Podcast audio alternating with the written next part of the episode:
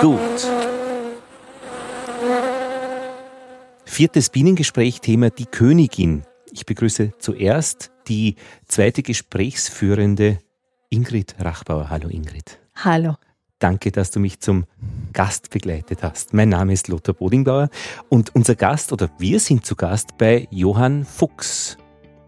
Genau, grüß Gott, Dankeschön. Danke, äh, wir, wir danken. Die Königin, wir kommen da nicht zufällig zu dir her, Hans. Ja. Weil du bist Mr. Bean Mhm. im Internet Mhm. und du züchtest Königin. Ja. Und wir möchten jetzt einfach in dieser Ausgabe der Bienengespräche die Königin in den Mittelpunkt. Mhm.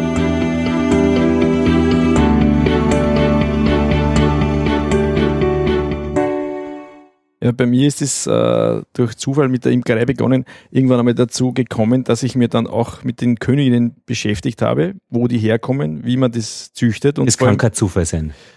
Ja, das hat sich schon eigentlich daraus ergeben, dass man irgendwann einmal auch selber ein bisschen was mitgestalten möchte.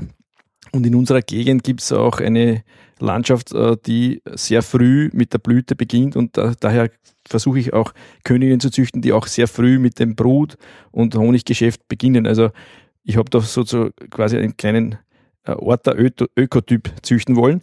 Aber das war dann doch nicht so einfach und dann habe ich mich heute ein bisschen in Kurse gestürzt und, und auf verschiedene Fachtagungen begeben. Und in der Zwischenzeit äh, habe ich dann eben auch von einem sehr bekannten Züchter, von einem äh, Belegschenleiter, Herr Schleining, äh, die Königinzucht äh, mehr oder weniger mit ihm zusammen übernommen und führe das hoffentlich auch in seinem Sinne weiter, was er aufgebaut hat. Und diese Königinnen sind für unsere, speziell für unsere östlichen Gebiete, ausgesprochen äh, vital und äh, brutfreudig. Positionieren wir uns einfach einmal, wir sind Ja. im Osten Österreichs, im Osten von Mhm. Wien, an der Donau, in Ort an der Donau. Das ist so eine Kleingemeinde, schätze ich mal, 3000 Ja, Einwohner. 2000. 2000, man fährt schon ziemlich Zeitl daher und äh, ist schon wirklich im, im Grünen heraus. Rundherum Äcker, Monokultur. Ja, wir haben den Vorteil, wir haben sowohl eben äh, Agrokultur, also Landwirtschaft, intensive, aber auch die Donauau. Wir sind da sehr genau an der Grenze zur Donau und wir können da äh, im Herbst besonders von der Pollenlandschaft, von den äh, sehr unberührten Donaulandschaften also profitieren. Ich habe da mehrere Standorte entlang der Donau und die sind auch sehr unterschiedlich. Also auch ein paar Kilometer daneben ist schon ein ganz anderer Pollen- und äh, Nektar-Eintrag für den Bienen. Was kommt da daher in der Au? Was Und gibt's da? Wir, wir haben jetzt gerade eben August und da haben wir noch äh, vom Springgrad über Goldrute, wir haben äh, so kleine Trachten, wir nennen das Leppertracht. Wenn man so ein bisschen was hat, wo die Bienen beschäftigt sind, das sind dann so äh, die letzten Überreste von irgendwelche Phacelia-Felder oder eben äh, momentan haben wir diese Wegwarte, diese blaue Blume. Mhm, genau. Also es gibt so kleine Blümchen an, der, an dem Wegesrand, die man oft vielleicht übersieht, aber die Bienen finden das. Das heißt, fütterst du aber dennoch deine Bienen zu jetzt schon Ich, ha- ich oder habe nicht? sehr, sehr verschiedene Standorte bei den Bienenvölkern. Die meisten, die ich da in der Nähe von der Donau habe, brauche ich nur sehr wenig zufüttern. Und mir kommt es ganz besonders davon, dass ich das, was ich schlecht ergänzen kann, das ist der Pollen, dass das von der Natur kommt. Also Pollenersatz ist eher schwierig. Den Nektarersatz, den kann man schon machen mit äh, Biozucker, zum Beispiel in meinem Fall. Aber das ist auch ein bisschen eine Krücke. Also ich versuche ein bisschen den Honig drinnen zu lassen in den Bienenvölker und da kommt mir das Donauaugebiet sehr entgegen, weil diese Goldrute blüht jetzt August, September und wir haben heuer ein sehr regenreiches Jahr. Auch bei uns äh, haben wir da sehr viele Niederschläge. Juli, August ist es ausgesprochen äh, mit, mit Nektar gut versorgt heuer. Das ist diese, diese Neophytengeschichte, wo die Imker eigentlich ganz glücklich sind. Gell? Diese kanadischen Goldruten sind ja irgendwann einmal ein, eingewandert, eingeschleppt. Und das äh, drüsige Springkraut, das so süß riecht auch. Asiatisch, ja. Wir haben da verschiedene Sachen, die im Nationalpark nicht so gerne gesehen sind. Ja, ja. Ich natürlich. Auf der anderen Seite, äh, man hat uns, wenn ich das leider doch sagen darf, man hat uns auf, auf, beim Schutzdamm ein bisschen gelingt. Der Schutzdamm war früher eine relativ gute Blühwiese, zieht sich von Wien bis nach Bratislava und das ist in den letzten Jahren komplett verschwunden. Der Wir verhindert praktisch bei einer Überschwemmung, dass Ort verschwindet im Wasser. Hochwasserschutzdamm, Mhm. genau. Und das wurde früher gemäht und weggeführt von den Landwirten. Das hat sich aber komplett aufgehört. Die Auflagen sind gestiegen. Man hat sich dann äh, irgendwie entschlossen, das äh, mit einer, weiß ich nicht, Subfirma zu machen. Jetzt, jetzt wird das nur mehr niedergemäht und liegen lassen. Mhm. Und das bedingt, dass das ganze Gebiet rund um diesen trockenen, blühenden Rasen auf dem Schutzdamm jetzt inzwischen nur mehr eine grüne Steppe geworden ist. Also, wie gesagt, man hat uns das, muss ich schon sagen, auch künstlich genommen und jetzt hat sich dann durch Zufall dieses Springrad künstlich vermehrt. Mhm. Vielleicht auch als Folge davon, dass da irgendwas an dem Gleichgewicht herumgeschraubt wurde. Wir haben da mal einen sehr interessanten Vortrag gehört über 100 Jahre Machfeldschutzdamm oder Wasserschutzdamm, Hochwasserschutzdamm. Und da wurden sehr interessante Details äh, wieder ausgegraben aus den alten Archiven. Welche Blüten und welche Blumen es da gegeben hat. Also wie gesagt, wir nützen jetzt das vorhandene Angebot. Man kann es auch schwer wieder wegzaubern. Diese ganzen Neophyten sind hier schon so heimisch, weil an und für sich das Klima sich dann dahingehend verändert hat anscheinend. Und immer die, die, die Kulturlandschaft ist einfach immer ein Kommen und Gehen und ja. zu jammern ist natürlich. Vielleicht wird es auch wieder verschwinden, wenn ein natürlicher, äh, heimischer äh, Pflanzenbestand wieder sich etabliert. Ich weiß es nicht. Bioimkerei habt ihr, gell? Ja. Und wie viele Völker? Ich habe äh, circa 200 Völker mhm. und ich nutze aber auch einen großen Teil für die Königinzucht. Also das ist noch nicht, dass man 200 Völker für den Honigertrag hat, sondern die schröpft man. Also aus diesen äh, Zuchtvölkern macht man immer kleinere, kleinere Völker. Und dadurch ergibt sich dann zwar Königinnenzucht, aber eben weniger Honigleistung. Bevor wir dorthin kommen, in diese Details um die mhm. Könige und die Königinzucht, zu deiner Geschichte, du bist, du warst immer schon mit Fliegen äh, beschäftigt, nämlich selbsttätig. Also was, ja. hat, was heißt selbsttätig? Äh, du ließest antreiben. Äh. Ich, ich, bin halt irgendwie zufällig beim Bundesheer in Düsen, Flie zur Fliegerei Jets. gekommen. Ich Bundesheer. Ja, ich wollte acht Monate machen und, und dann eigentlich auf der BOKU studieren.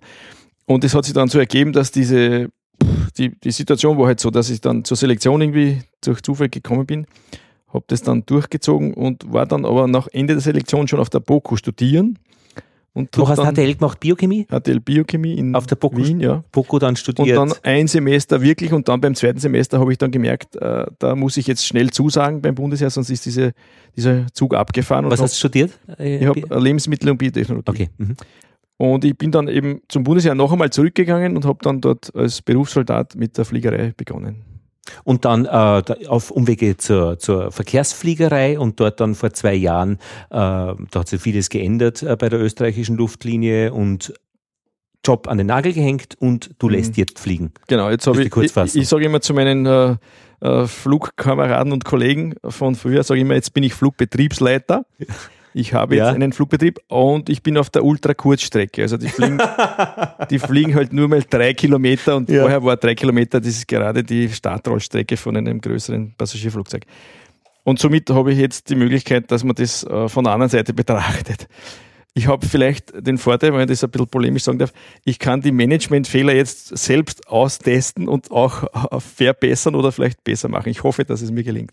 Aber Selektion, ich meine, wenn du sagst, Bundesheer-Selektion zum Flieger, das Wort Selektion ist ja auch schon wieder nicht zufällig, weil das gibt es in der Königinnenzucht ja genauso. Ja, da wird natürlich versucht, von einer größeren Gruppe eine gewisse Eigenschaft herauszufiltern. Zum Beispiel. Aber Ingrid, wie fangen wir die Geschichte jetzt an? Also, weil sonst, sonst, sonst springen wir da Kopf rüber rein. Ja. Was, was, wie, wie, du als Königin? Nein, ich bin, ich bin, ich horch mir das noch an. Ich, hab, ich bin da nur am sehr am Beobachterposten. Ja. Ich habe das Gefühl, ihr steht da jetzt beide auf der Mauer. Okay, also ich setze mir jetzt hin. ich schaue. Ich heb dann meistens bei der Mauer dann ab. Okay, ja. ähm, ich, ich würde ganz gerne mal praktisch die, kurz einmal die Königin selbst äh, als Einzelwesen äh, und noch nicht die Zucht in den Mittelpunkt mhm. stellen. Wir haben ja praktisch äh, diese Dreiteilung in einem Bienenvolk. Ja. Äh, die, die weiblichen ähm, Bienen, die männlichen Bienen, die Drohnen und als sonderweibliches Wesen die Königin. Mhm. Die wird zur Königin, weil sie. Äh, ich würde fast umgekehrt sagen, die eigentlichen äh, ich, männlichen und weiblichen Wesen sind die Königin und die Drohnen und die Sonderwesen sind eigentlich die Arbeiterinnen, weil das sind alles Arbeiterinnen sind alles Weibchen, die aufs Eierlegen sozusagen verzichten, wenn man das so sagen darf. Die, äh, wenn die Königin wirklich abhanden kommt, kann auch jedes äh, weibliche Wesen, also jede Arbeiterin, auch Eier legen. Nur sind die dann unbegattet. Also wie gesagt, wir haben äh, Männlein, Weiblein und Arbeiterinnen, auch weibliche. Und die Königin ist äh, deswegen anders, weil sie anders ernährt wird. Und so merkt man auch, wenn eine Königin fehlt, weil eben unbegattete Eier gelegt werden und dann kommen Männchen raus, die Drohnen. Genau, das, das ist dann eine, eine Buckelbrut, nennt man das. Das ist eigentlich eine äh, nicht begattete, äh, also nicht begattete Eier, die dann äh, mhm. einfach Drohnen werden, aber die werden dann in den kleinen Zellen der Arbeiterinnen zu kleineren und wir sprechen dann von Buckeltronen und Buckelbrut. Jetzt komme ich, weil jetzt fällt mir sofort ja. die erste Frage an. Also wir sind ja noch nicht so lange unter die Imker mhm. und Imkerinnen gegangen. Und die Frage, wie finde ich die Königin, ist mir noch ein Rätsel. Also in der Schule habe ich gelernt, da sind die Arbeitsbienen drumherum und mhm. das ist doch völlig klar. Ja? Im ja. Buch, am Blatt habe ich das auch schon gesehen. Im Bienenstock ist es mir ein Rätsel. Also ich habe da vielleicht einen geübten Blick inzwischen, weil ich doch im Sommerhalbjahr einige hunderte Königinnen zu finden habe. Und die meisten sind natürlich zuerst ohne Zeichenblatterl, weil alle sagen, ich finde es meine immer so schnell, weil ich alle gezeichnet habe mit einem bunten Blättchen. Da gibt es für, jede, für jedes Jahr für jedes, eine Farbe. Ja, für jedes Jahr gibt es eine ganz bestimmte Farbe, damit man auch ein paar Jahre später noch sagen kann, das ist eine 2012er, 2013er oder heuer haben wir 2014 eine grüne Farbe. Aber wie gesagt, beim Finden ist es so, dass die Königin ja Eier legt. Und das äh, bedingt, dass das ein Brutgeschäft mit einer Wärme von 35 Grad im Brutnest dann äh, auslöst. Und sobald die Königin Eier legt, ist sie meistens in der Mitte irgendwo zu finden. In einer Wabe, wo ich weiß, da ist oben ein bisschen ein Honig, dann Pollen und eben diese Stifteln, sagen wir, also die kleinen weißen Eier. Und wenn man da ein geübtes Auge hat, äh, merkt man, dass die Königin eben sehr dicht an ihrem Brutnest bleibt und nicht unbedingt auf der anderen Ecke zu finden ist. Muss aber auch einmal hin, immer, wenn sie da draußen einmal eilig. Man findet oft Königinnen auf Plätzen im Bienenvolk, wo man sagt, das kann nicht sein. Also am Stock sogar außen manchmal, weil sie sich quasi versteckt. Und das, das ist aber eher selten. Also wenn man ein Bienenvolk nicht zu sehr malträtiert beim Öffnen, dass man nicht viel Rauch und Wasser und, und äh, Erschütterungen macht, dann ist die Königin fast immer noch im Brutnest. Und als Fluchtreaktion wird sie natürlich irgendwo versuchen, sich zu verstecken. Und äh, wenn man die Königin dann bei etwa 50, 60.000 Bienen zu suchen hat, dann muss man sich auf gewisse Bereiche konzentrieren, sonst kann das schon einmal eine Stunde dauern. Also wenn man als Hobbyimker so Königinnen zuschaut, wenn man Königinnen sucht, haben wir schon einmal probiert bis zu einer Stunde, bis wir es aufgegeben haben. Und inzwischen macht man das einfach mit einer anderen Weise, dass man einfach ein Absperrgitter und man tut die Königin ein gewisses Abteil äh, zuerst äh, dinghaft machen und dann kann man dann von zehn Waben kann man sie viel leichter finden. Aber das Königinnen erkennen, die haben ein bisschen andere Farbe, ein bisschen andere, äh, andere, anderes Gehabe auf der Wabe. Also die, die normalen Bienen, die Arbeiterinnen und die Drohnen stürzen sich mehr in den, in den Futterteil und bleiben fast sitzen die Königin läuft dann meistens ein bisschen so, sage ich mal, spazieren, weil sie ja eigentlich gefüttert wird. Die braucht sich nicht selber versorgen. Und deswegen ist alles, was dann noch bewegt, ist für meine Augen interessant. Also alles, was dann stehen bleibt, ist meistens keine Königin und was ein bisschen bewegt. Und so finde ich die Königin relativ schnell. Sehr interessant. In der Ausbildung hat uns ja, glaube ich, der, der Albert äh, erzählt von einem, der seine Königinnen im Frühling immer begrüßt, oder? Mit einem Ritual. Ja, warum kommt nicht? das bei dir vor? warum nicht? Also wenn ich eine ganz spezielle Königin habe, also eine, die so quasi als Zuchtmutter dann mehrere äh, Generationen von Bienenköniginnen äh, nachziehen soll, da nehme ich mir schon einen gewissen Heiligenschein um diese Königin. Also da wird nicht großartig viel herum manipuliert oder unnötig. Äh, die lasse lass ich besonders in Ruhe und von Begrüßen kann ich vielleicht nicht sprechen, aber wenn ich diesen Stock aufmache, dann schaue ich ganz besonders, dass da alles passt. Also jede Kleinigkeit wird dann notiert und begrüßen. Und wirklich notiert, also in, ja, in deinem mit, Buch mit oder, oder in deinem ganz Kopf? Genau, ganz genau. Oh ja, wir, müssen, wir müssen das schriftlich festhalten, weil wir von so vielen verschiedenen Königinnen uns das nicht merken können bei einer Königinsucht. Mit 200, 300 äh, Königinnen ist man dann schon ein bisschen überfordert, glaube ich.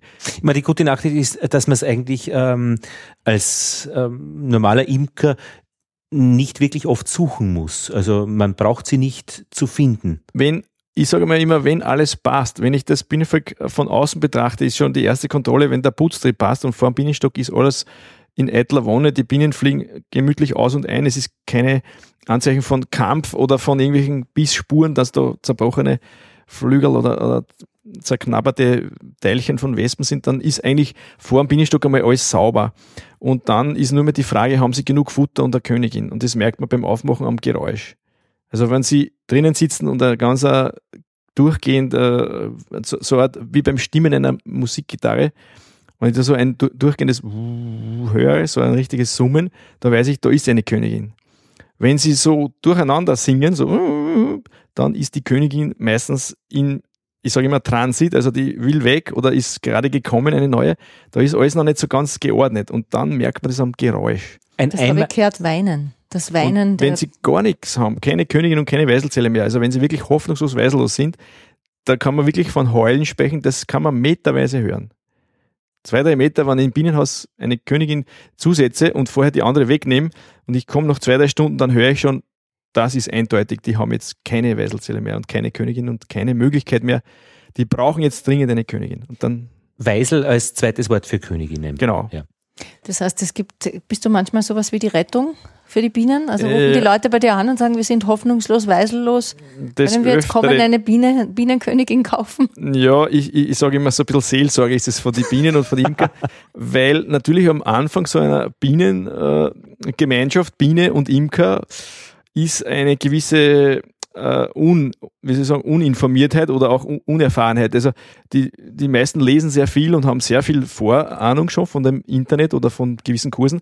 Aber dann in dem Moment, wo ich beim Bienenvolk stehe und eine nicht ganz äh, standardisierte, äh, wie soll ich sagen, Situation vorherrscht, dann wird es meistens dann mit mehreren Fragezeichen sehr, sehr unübersichtlich. Es kann vieles bedeuten. Ein Bienenvolk, das hungrig ist, reagiert vielleicht auch so, wie im Bienenvolk das gerade keine Königin hat. Also die sind auch sehr gereizt und wenn vielleicht rundherum ein Gewitter steht, da kann man sehr vieles missinterpretieren. Und, und das ist, glaube ich, das Wesentliche, eine sehr gute Beobachtungsgabe und das erfordert auch das Aufschreiben.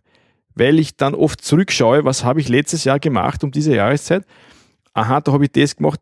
Oh, da müsste ich ja heuer diese Reaktion erwarten. Und das stimmt meistens doch in der Gegend, wo ich bin, überein. Also diese Pflanzengemeinschaft ist ja nicht so schnell zum Verändern.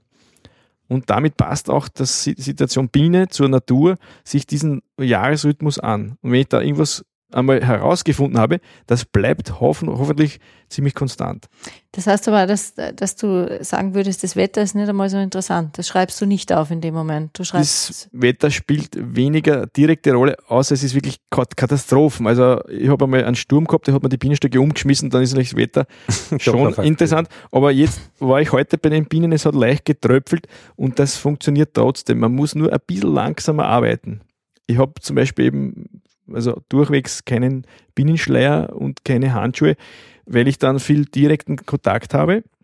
Und eine der Zuchteigenschaften der Selektionskriterien ist auch die Sanftmut. Und wenn ich da jetzt etwas mit, mit sage ich mal, Schutzausrüstung mache und ich be bekomme da nie einen Stich, dann kann ich auch keine Selektion durchführen. Wenn ich aber jetzt mit meiner Haut sozusagen als Schutzobjekt da dastehe und ich bekomme, zuerst ist meistens eine Warnung, und dann ist erst ein Stich. Und dann weiß ich ungefähr, welcher Level an Sanftmut da herrscht. Wie ist denn die Warnung? Was ja, das ist so ein mehr oder weniger schnelles Auffliegen. Wenn, wenn so ein Wetter ist, dass ein Gewitter kommt, dann weiß ich, okay, heute ist Schluss, dann mache ich Pause und fahre nach Hause. Aber wenn so ein Übergangswetter ist, wo es gerade ein bisschen gereizter sind, dann, dann kann ich super selektieren. Weil bei schönsten Wetter sind alle sanft. Ne? So, boah, Jetzt sind wir schon bei der Zucht und Selektieren ja. auf Sanftmut. Mhm. Das ist hochinteressant. Ich, äh, zwei, zwei, kleine Schritte zurück. Mhm. Ähm, das eine ist ähm, dieses, ähm, die, die, die Königin, die sich im Volk befindet, ähm, die ist da und legt äh, Eier. Die kommuniziert, äh, mit, damit nicht alles gleich katastrophal endet, wenn sie mal weg ist, äh, mit Pheromone. Mhm. Das heißt, die, äh, man, man, kann, also die Bienen im Stock können sich äh, einfach ein Bild machen von der Situation der Königin. Das funktioniert über chemische Austau Botenstoffe, ja. Austauschstoffe. Mhm. Ähm, das finde ich mal ganz bemerkenswert, weil das irgendwie so, so systemschützend ist, also mhm. so, so eine Kommunikation zu haben. Man muss sich vorstellen, dieses Bienenvolk innen hat eigentlich kein Licht. Im Prinzip Eben, ist es ja, das ist eine Finsterner. Ja. Die haben an und für sich hauptsächlich äh, ein bisschen Summen und, und die Geräusche, die sie von sich geben. Da gibt es ein Hupen, ein Tuten, ein Quaken, das gibt es interessante Geräusche, auch mhm. von den Arbeiterinnen, nicht nur von den Königinnen. Und das nächste ist, sie haben die Schwerkraft. Also sie können sich Waben bauen aufgrund der Schwerkraft. Ah ja, genau. Mhm. Mhm. Also sie haben da verschiedene Reize an ihrem Körper, die sie auswerten können. Und der Geruch ist einer der, der, der größten Reize. Also mit Geruch ist fast die ganze Kommunikation aufgebaut. Mhm. Und wenn die Bienen einen äh, bestimmten äh, Rhythmus tanzen, dann weiß die andere Biene im Stock, und die rundherum, wo ich, wo ich hinfliegen muss, damit ich wieder eine äh, Futterquelle finde. Also das wird auch über Schwingungen von den, vom Hinterleib und so weiter, weiter mitgeteilt. Also es gibt eine Fülle von Reizen, die diese kleinen Tierchen verarbeiten. Und jetzt ähm, wenn man jetzt züchtet, also Königinnen züchtet, weil das ist einfach der, äh, so kann ich mit einer Königin kann ich bestimmen, wie, äh, wie meine Bienen sind, weil die Bienen ja äh, von den Eiern der Königin äh, schlüpfen. Die Männer spielen da gar keine Rolle äh, in der Eigenschaft der Bienen, die da rauskommen. Ist Und es immer die Königin? Na, das ist natürlich schon sehr wichtig, weil ich beziehe ja die Eigenschaften nicht nur von der Mutter, sondern auch vom, vom Thron vom Vater. Und deswegen werden auf Belegstationen, also Zuchtstationen, auch eigene Drohnenvölker, die hauptsächlich dazu da sind, nur die Drohnen zu produzieren, äh, hingestellt. Und die versucht man auch aus einer gewissen Selektion herauszuselektieren, eben, dass man diese Eigenschaften vom Drohnen schon einmal mitbekommt. Machst du das auch? Ja, ich äh, bin gerade eben dabei, dass ich das auch ausbaue weiter. Aber das kann man praktisch, das kann man praktisch entkoppeln. Also der eine züchtet die, äh, die Königin, der andere züchtet die Drohnen und irgendwie soll es im Idealfall dazu führen, dass man insgesamt dorthin kommt, wo man ja. hin möchte. Im Prinzip ist es auf einer Belegstation, also einer Zugstation dann so, dass äh, eine gewisse Vaterlinie, sagt man da, eine Vatervölkergeneration mhm. herangezogen wird aus möglichst vielen Völkern wenn man mindestens zehn hat, kann man schon mit einer Belegstation also richtig arbeiten. Und da versucht man, äh, diese Vatervölker äh, so zu betreuen, dass die Drohnen immer auf der Höhe sind. Die müssen immer vital sein, die müssen immer gut genährt sein. Also da macht man schon einen gewissen Aufwand, damit man diese Drohnen immer schön paarungsbereit hält.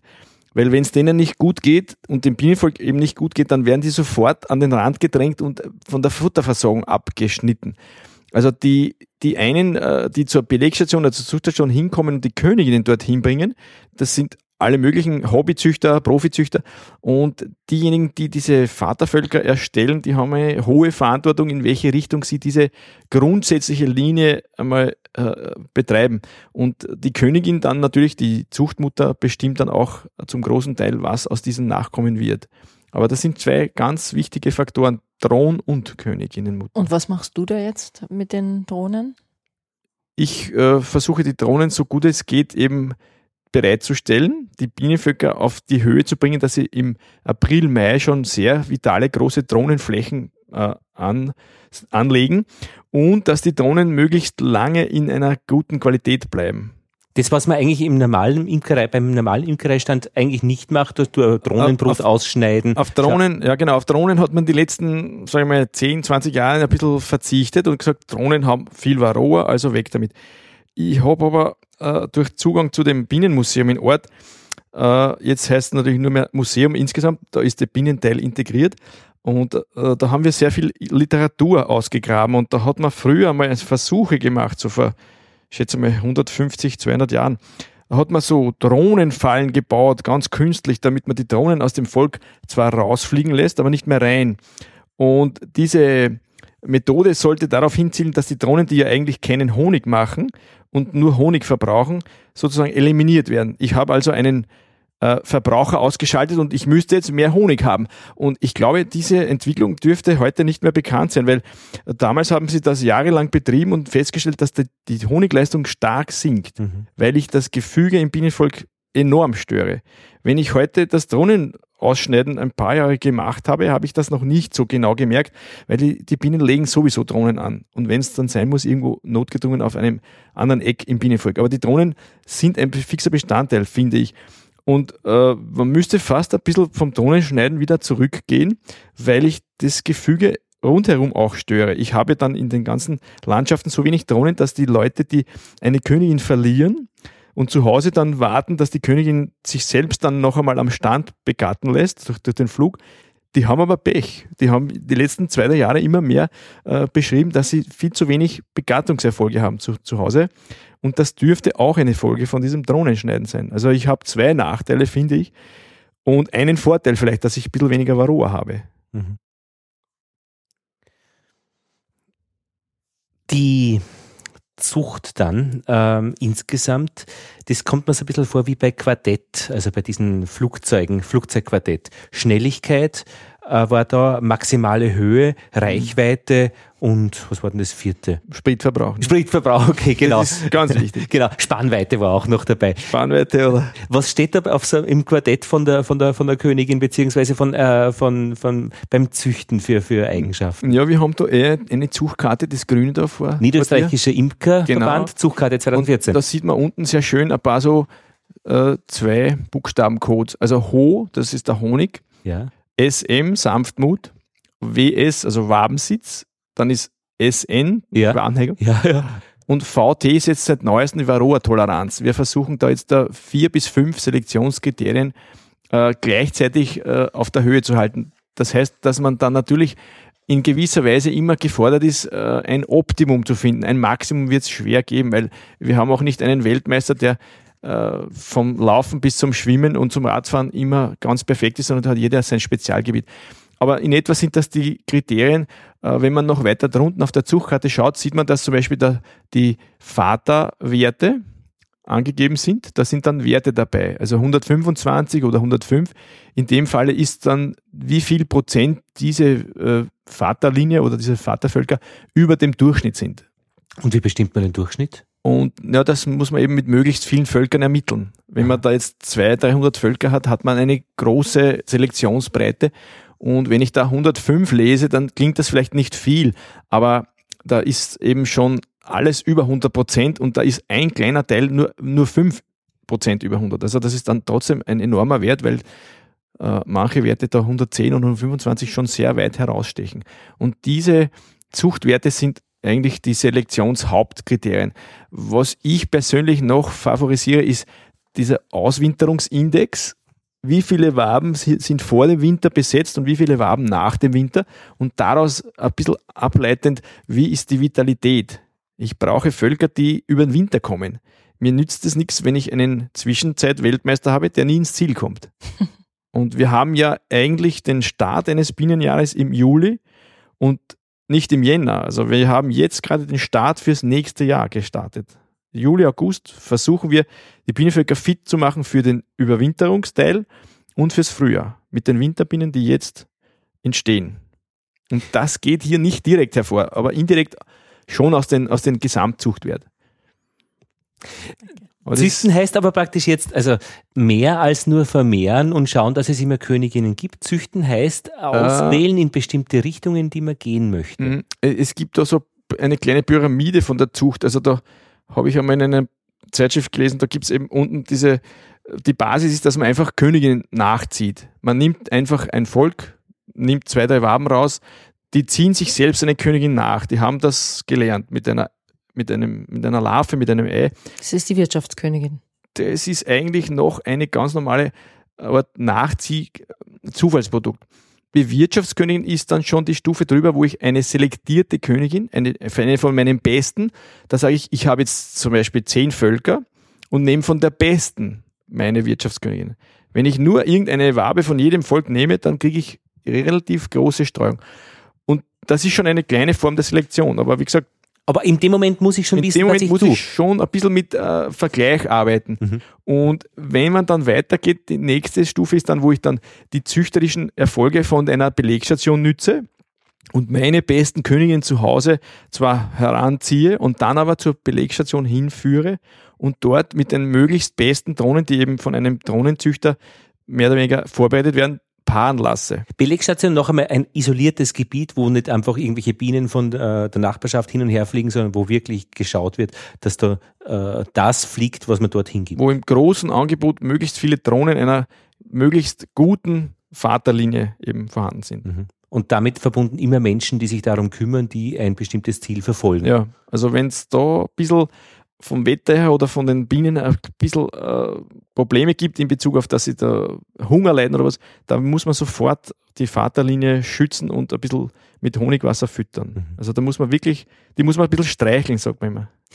Ähm, diesen, diese diese äh, Zuchtwerte, sagt man, oder äh, praktisch die Kriterien sind Zuchtwerte das. Zuchtwerte oder Zuchtkriterien. Ja. Zuchtkriterien. Äh, Varroa-Toleranz, das ist so, dass die, die Bienen selbst bemerken, dass irgendwo in einer verdeckelten Brut eine Milbe sitzt oder eine äh, Larve von einer Milbe und die das selbst irgendwie spüren. Das kann man ein bisschen fördern, gell? Ja, da gibt es mehrere Ansätze jetzt.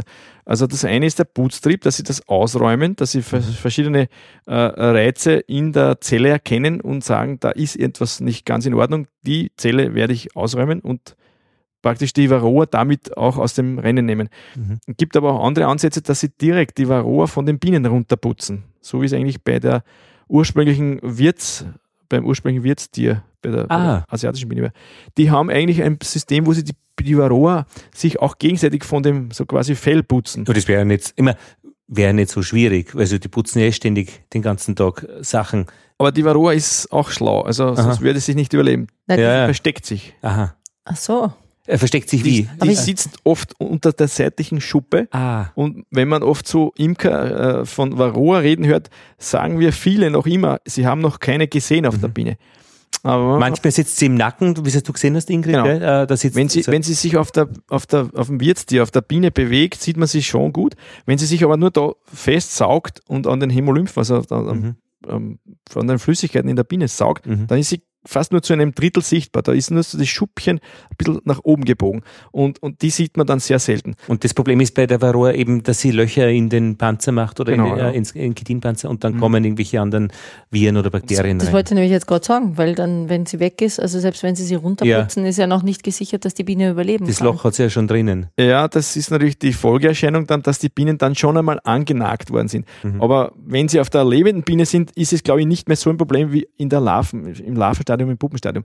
Also die Varroa dann ausräumen ist sicher ein guter Ansatz, dass die Bienen das einmal forcieren und lernen.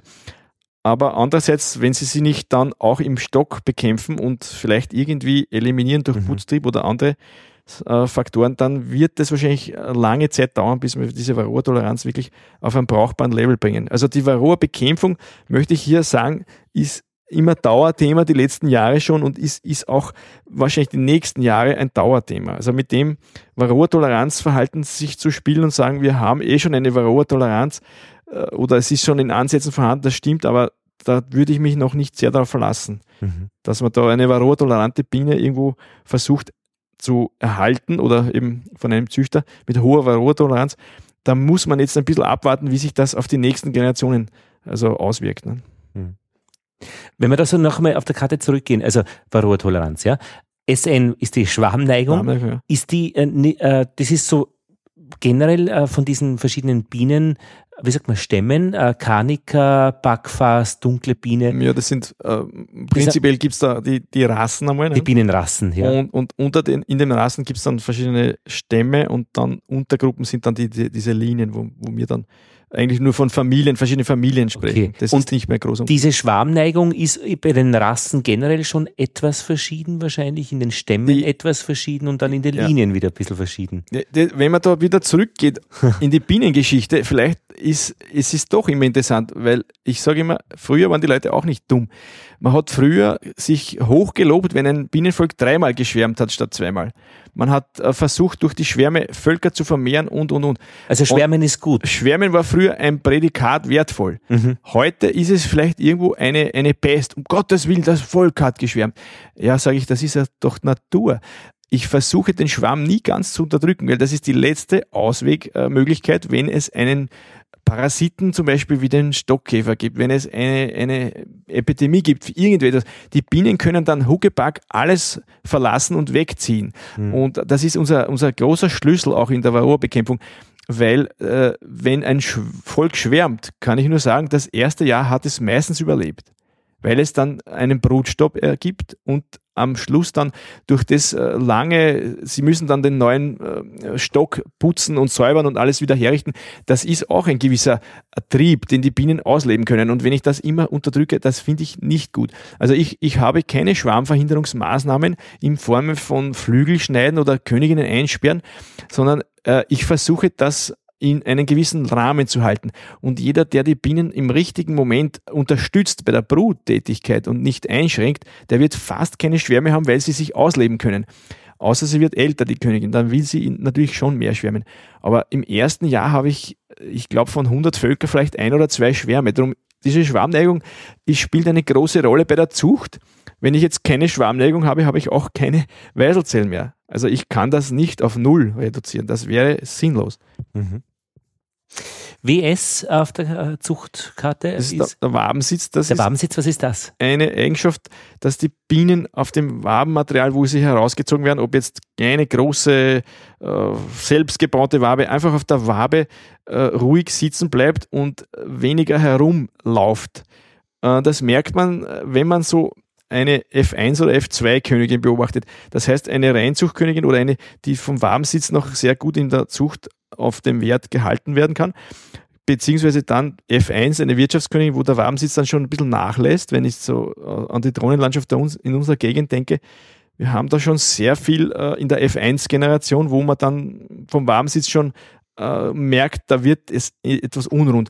Und ich habe schon ein paar F2 jetzt einmal auch gesehen bei bekannten Imkern, die haben sich dann nicht mehr zum Bienenvolk getraut. Die Bienen laufen von, dem, von der Wabe so schnell raus, wenn man die Wabe wohin stellt, das ist wie wenn ein Fass überläuft.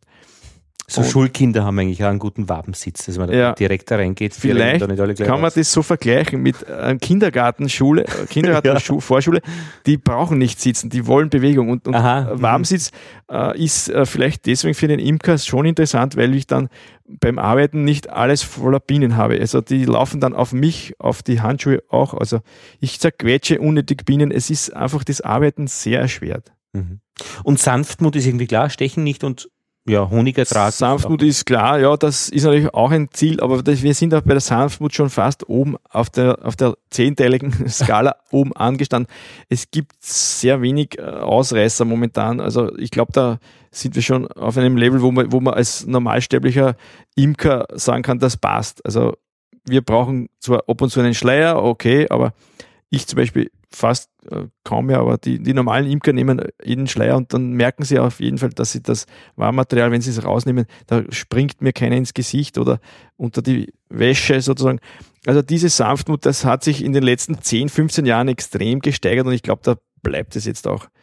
Ein bisschen Verteidigung brauchen die Bienen ja, weil sie vorne beim Flugloch, wenn ein Feind kommt, unbedingt eine Verteidigung aufbauen müssen. Mhm. So eine Wespe fliegt Wespe oder, mhm. oder wir haben da auch Ameisen manchmal. Es gibt schon mehrere äh, Eindringlinge oder eine Maus oder irgendwas.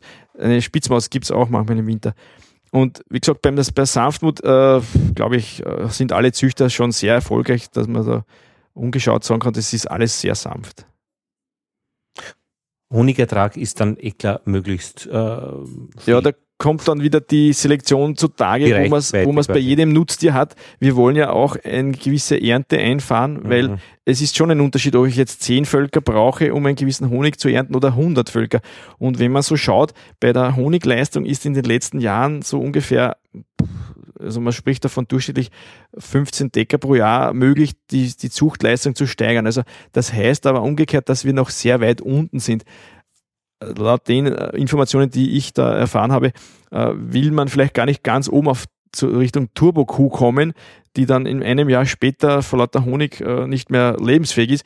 Aber Honigleistung ist sehr aussagekräftig noch immer, weil doch, wenn man mehr wie 20 oder 30 Völker hält, dann das sehr stark ins Gewicht fällt. Also ob ich jetzt 10 Kilo oder 20 Kilo ernte, das ist ein Riesenunterschied dann. Nämlich auf die Menge hin, ja. Genau, auf die Bienenvölker. Die, und es bei gibt, drei Völkern ist wurscht ja, oder bei genau, zehn. Da spielt es weniger Rolle. Mhm. Aber die profitieren natürlich auch da, davon. Weil wir haben da Jungimker, die beginnen und sagen, ich brauche nur ein paar Kilo für mich und ein bisschen zum Verschenken. Und die durch die Neuensteigerförderung mit drei Bienenvölker beginnen und im nächsten Jahr dann keine Gefäße mehr finden für den Honig, wenn sie einen, ein gutes Honigjahr haben. Und wenn man da so 50, 60 Kilo Honig von den drei Völkern oder manches Mal bis zu 100, wenn man einen guten Stand hat, das ist schon eine Menge, wo man dann schon nachdenkt, was mache ich damit. Ne? Also die profitieren schon auch von den Honigerträgen. Ich muss jetzt nochmal ganz retour fragen mit dem, weil mir nämlich dieser Züchter einfällt aus, aus Bayern, von dem ich gelesen habe, der eben ein Rudolf Steiner Anhänger ist mhm. und der so ganz gegen dieses äh, Züchten der Königinnen ist. Ich habe das jetzt mhm, nur so ja. ein bisschen vage in Erinnerung. Ich bin da nicht so wissenschaftlich wie der Lothar unterwegs. Und der sagt einfach, die, also das, den Bienen das selbst zu überlassen. Also wenn die mhm. Königin quasi halt ausgedient hat, dann machen sie sich eher eine neue. Mhm. Das kann man schon machen, wenn man in einem Reinzuchtgebiet ist oder äh, Rasse, wenigstens Rasse-Reinzuchtgebiet ist. Äh, wir haben da in den Nachbarländern, soweit ich weiß, in der Slowakei haben sie auch fast nur Karniker. Da gibt es eigentlich äh, mehr oder weniger von früher her, von dem Ostblock-System her, keine Ausreißer. Die haben eigentlich das System gleichgelassen. Die haben nur Karniker. Und bei uns ist aber eine sehr wilde Drohnenlandschaft. Wir haben sehr viele, viele Versuchsobjekte, glaube ich, herumschwirren mit bunten Bienen, wenn man das so sagen darf. Und das bedingt natürlich schon, dass ich da nach der zweiten Kreuzung mit solchen äh, Hybriden äh, oft eine Überraschung erlebe. Also ich glaube, dass wir in den Siedlungsgebieten mit äh, einer F2, also einer Wirtschaftskönigin, die sich noch einmal mit irgendwelchen Drohnen paaren kann und dann in die Stechlust tendiert, dass ich da am, am Limit bin das mit den, äh, mit den Demeter-Imkern, dass die das versuchen zu äh, verwirklichen, das hängt auch damit zusammen, dass die nicht so in den ertragsstarken Gegenden imkern. Somit sind da auch nicht so viele Wanderimker, also Imker, die mit Bienenvölkern immer wieder nur zur Tracht hinwandern, zu den Blüten. Und die haben wahrscheinlich auch weniger Einfluss von verschiedenen Drohnen. Wir haben ja auch die dunkle Biene in Österreich, also eine Rasse, die fast schon ausgestorben ist. Im Westen haben wir die Im eher, Westen, oder? ja, in Tirol. Mhm und auch in der Schweiz. Wir haben also sehr viele verschiedene Drohnen und wenn sie dann äh, auch von der Rasse her nicht zusammenpassen, weil sie zu verschiedenen Uhrzeiten ausfliegen, um, um begattet zu werden. Das wäre ein Riegel davor. Aber wenn man schon Hybride züchtet und diese Hybride dann auch irgendwie in die Luft fliegen mit den Drohnen, dann muss man auch damit rechnen, dass wir in unserer Gegend äh, gewisse Heterosis-Effekte haben, die zuerst positiv sind, mehr Honig vielleicht, aber dann wieder weit auseinander klaffen. Und, und da haben wir schon ein paar Bienenstände besucht, wo man dann wirklich sagen kann, das könnte für Wanderer oder Pferde oder irgendjemand, der vorbei radelt, wirklich gefährlich werden. Also das kann man nicht ausschließen. Nicht verantworten vor allem. Ja, und ich würde sagen, als Demeter-Imker habe ich schon Verständnis. Ich habe mir das auch überlegt, aber es ist in meiner Gegend fast unmöglich. Also ich habe so viel Drohnen, äh, wie soll ich sagen, Drohnenmischung, dass ich dann wahrscheinlich noch ein paar Jahren nur mehr mit großem Stichanzug äh, hingehen kann.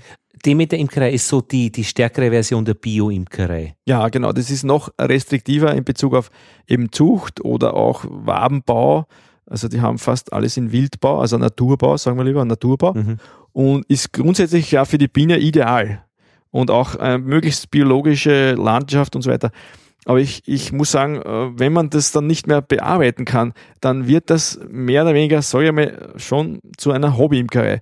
Also wenn man mit mehr als 100 Völkern als Demeter-Imker, dann muss man eine super Gegend haben. Ich glaube, in unserer Gegend wäre das fast absurd. Da hätte ich innerhalb von zwei, drei Jahren Beschwerden von den Nachbarn bis zum ja, Streik, dass ich da keine Biene mehr hinstellen darf. Es ist ja jetzt schon kompliziert genug, wenn ich jetzt äh, zum Beispiel am Südhang des Leitergebirges bin, äh, in Niederösterreich, ich glaube, darf man nur Karniker haben. In Burgenland ja. äh, darf man auch ist, mit Backfast inkern. Die brauchen nur über die Grenze rüberfliegen. Äh, die, eine Vermischung und ja, diese, sehr heiße Diese Vermischungen sind natürlich für denjenigen, der in einer gewissen Art seinen, seinen Reinzuchtcharakter bewahren will, schon störend. Auf der anderen Seite, äh, man muss auch die andere Seite sehen, äh, die Backfastbiene ist äh, sagt man nach, dass sie sehr schwarmträger ist, also arbeitsextensiver. Ich muss nicht so viel auf den Baum kraxeln, um Schwärme zu fangen. Und da muss man dann sagen, wenn jemand mehrere hundert Völker bearbeiten will und der hat dann 10, 20 Prozent Schwärme, das sind dann zig Völker. Das ist auch wieder für die Nachbarn nicht tragbar, weil wenn, wenn jeder auf seinem Apfelbaum auf einmal einen Bienenschwarm hat, ist er vielleicht auch nicht glücklich. Also das ist ein, ein, Nebeneinander, das momentan eigentlich sehr friedlich verläuft. Also ich glaube, es gibt jetzt keine großen Grabenkämpfe mehr zwischen Reinzuchtgebieten und Reinzucht und, und, und Backfast. Nur, wie gesagt, das müssen andere entscheiden. Also diese, ja auch Gesetze. diese Gesetze das, und die Auslegung, das müssen andere entscheiden. Da bin ich nicht der Richtige. Jetzt bin ich bin noch eine Beginnerin. Mhm. Ich traue mich, das jetzt zu fragen. Die Drohne lebt doch wesentlich kürzer als die Arbeitsbiene, oder? Naja, die lebt schon auch ein paar Monate. Also je nachdem, also die Drohnen sind im Sommer präsent, von Mai bis äh, August vielleicht. Und es sind nicht alle vom Mai noch im August hier, also das sind nicht so lange. Aber die Bienen, die Arbeitsbienen, die haben nur sechs bis acht Wochen zu leben im Sommer. Also das ist auch nicht sehr lange. Also, also deshalb sind die nicht so bunt gefleckt oder wie? Oder wie kommt es, dass die Drohne so, also so viel wie, wie war das jetzt, Hybride bildet? Also wieso gibt es so viele Na, unterschiedliche die Drohne Drohnen? ergibt sich aus, aus der Mutter. Also das heißt, die Drohne ist einfach, oder aus der Großmutter eigentlich. Ne? Die Drohne ist ein unbegattetes Ei von der Mutter und deswegen habe ich von der Mutter und eigentlich dann schon von der Großmutter die Eigenschaften. Okay, und das macht Und Probleme, wenn, wenn Sie da- die Königin begatten, also diese unterschiedlichen wenn, wenn Drohnen. verschiedene Rassen zusammentreffen in der Luft und sich eben begatten, dann kann da einiges rauskommen, das man vorher nicht vorhersagen Die kann. Drohnen sind die mobilen nämlich. Die Die- Königin bleibt ja am Stand die- und die Drohnen fliegen da bunt herum. Na, aber Moment, ich habe Na gedacht, ja, die Königin fliegt- fliegt ja nur einmal. Die Königin lässt sich ja nur einmal in ihrem Leben begatten. Also oder? die Königin ist prinzipiell, wenn sie, auf die, also wenn sie zur Welt kommt, einmal unbegattet und will oder soll von möglichst vielen Drohnen, also von 10 bis 20 Drohnen begattet auf werden. ihrem Hochzeitsflug. Ja, das kann aber auch bedingen, dass sie nicht an einem Tag fertig wird. Also die kann durchaus mehrere Tage oder mehrere Male ausfliegen und der Drohne hat nur einen Schuss. Also der ist nach dem ersten Mal schon tot. Das ist, äh, ja. Auf der Belegstelle ist das alles kein Problem, Kein weil das Problem. sind gleichartige Drohnen mit gewünschten Kriterien. So. Das ist jetzt praktisch einmal die, die Ideallandschaft, äh, für die, dass, wenn man was gestalten will, machen will. Wenn man die in eine gewisse Richtung eben züchterisch aktiv werden will. Die Genau. Normallandschaft ist aber dann praktisch, dass irgendwie bei mir äh, am, am Stand eine Königin gebildet wird und dann kommen irgendwelche Drohnen von irgendwo Ja. her und, Und- machen Hurra. Und das, ist das, wo du dann sagst, in der dritten Generation. zweite bis dritte Generation kann das schon sehr aufspalten, ja. Du hast das Wort Hybrid verwendet. Was genau versteht man darunter? Wenn ich von verschiedenen Rassen eine Kreuzung herbeiführe. Also das ist eine Wir- wir- Kreuzung, die mhm. in der Natur nicht vorkommen würde. Mhm. Also Du hast, äh, also Rassen ist jetzt praktisch die, die zum Beispiel die Karnikerbiene, diese Kärntner Biene, ist eine Mhm. Bienenrasse. mhm. Äh, dann gibt's die, es äh, gibt zum Beispiel die italienische, die Ligustica. ja genau. Und wenn man die kreuzt, Und- hat man eine Hybride praktisch. Ja, und es gibt natürlich auch Tendenzen, dass man so quasi ein paar Prozent von irgendeiner anderen Rasse noch reinmischt, Mhm. Aha. weil ich ja auch bei der Hybrid-Zucht versuche, nicht in irgendeine einzelne Gasse zu gehen. Also da gibt es verschiedene Systeme, wo man Mhm, dann. mhm. Äh, Also grundsätzlich ist es ja nicht übel. Also wenn man äh, züchtet, dann, dann sagt man, da ist mein Gestaltungsspielraum, Ja. dass ich Hybride herstelle. genau. Wobei das natürlich auch. Aber nicht unbedingt mit, ist es unbedingt verschiedene Rassen oder kann ich praktisch mit zwei verschiedenen Karnikas auch ein Hybrid machen? Ich bin jetzt überfragt, ob das schon ein Hybrid ist, aber ich glaube nicht, weil es Okay. dieselbe Rasse ist. Aber an und für sich ist ein Hybrid nicht in der Natur äh, von alleine äh, denkbar, weil das würde dann bedingen, dass es diesen Hybrid schon gibt. Das, ist ja das dann kein- Interessante. Kein künstlicher Hybrid, das wäre ja dann schon eine, eine ganz normale äh, Vermischung von, von, von Rassen genau. äh, in, ineinander. Also eine Rasse mit den Stämmen A, B, C. Wir haben da Sklena-Stamm, wir haben den Stamm Bukovsek oder Treusek und da gibt es äh, mehrere äh, Untergruppen in dieser Rasse. Das ist aber eigentlich kein Hybrid dann. Das ist nur ein verschiedenes Anbahnen von, von Eigenschaften aus den südlichen österreichischen Gegenden, nördlichen, westlichen. Also das sind Du bist beim Stamm Sklena. Stamm Sklena von, von, der, Der von der Rasse Karniker. Genau. Also da brauche ich keine Hybrid äh, Mhm. praktisch äh, Züchtung, damit ich von einer Rasse in, in der Rasse äh, züchte. Wenn ich aber jetzt in der Ligustica äh, oder irgendeine Kaukasia oder irgendwas, was halt so rundherum oder die dunkle Biene, das würde auch vielleicht gar nicht in der Natur funktionieren, weil sie die normalerweise von der Uhrzeit her bei der Begattung äh, nicht treffen könnten. Mhm. Das ist ja die Geschichte, ich habe mir immer gefragt, warum zum Beispiel, warum, also wäre es the theoretisch denkbar, dass ein Mensch und ein Schimpanse ein Kind kriegt. Na, das geht deswegen nicht, weil deswegen sind es ja zwei verschiedene Arten. Wäre es Ja, möglich, gäbe es praktisch gar keine zwei verschiedenen Menschen- oder Schimpansenarten. Und das ist praktisch die Artgrenze. Ja, wenn, Äh, wenn, wenn es gar nicht funktioniert, also wenn es ganz artfremde Sachen sind, dass man Gurken mit äh, Bienen kreuzt, das wird vielleicht, vielleicht geht es einmal, Wenn- aber das, das aber- geht dann nur durch ganz spezielle Eingriffe in der Zellkultur. Geht, aber wenn es ginge, dann gäbe es ja auch schon. Und bei dieser äh, Maultier, Maultiergeschichte ist ja so praktisch Pferd, Esel. Ja. Und äh, das ist eh so eine halbe Geschichte, die geht, ist deswegen halbert, weil die können sich dann nicht mehr fortpflanzen, die Kinder. Das ist dann Quasi. eben der, die Das Sackgasse. Ende. Das Ende der Sache, ja. Wir haben das auch bei der Backfast bis jetzt eigentlich, sagt man, dass man Backfast dann jedes Mal neu kaufen muss oder neu besorgen muss und neu züchten muss und die Backfast dann eben wieder aufsplittet.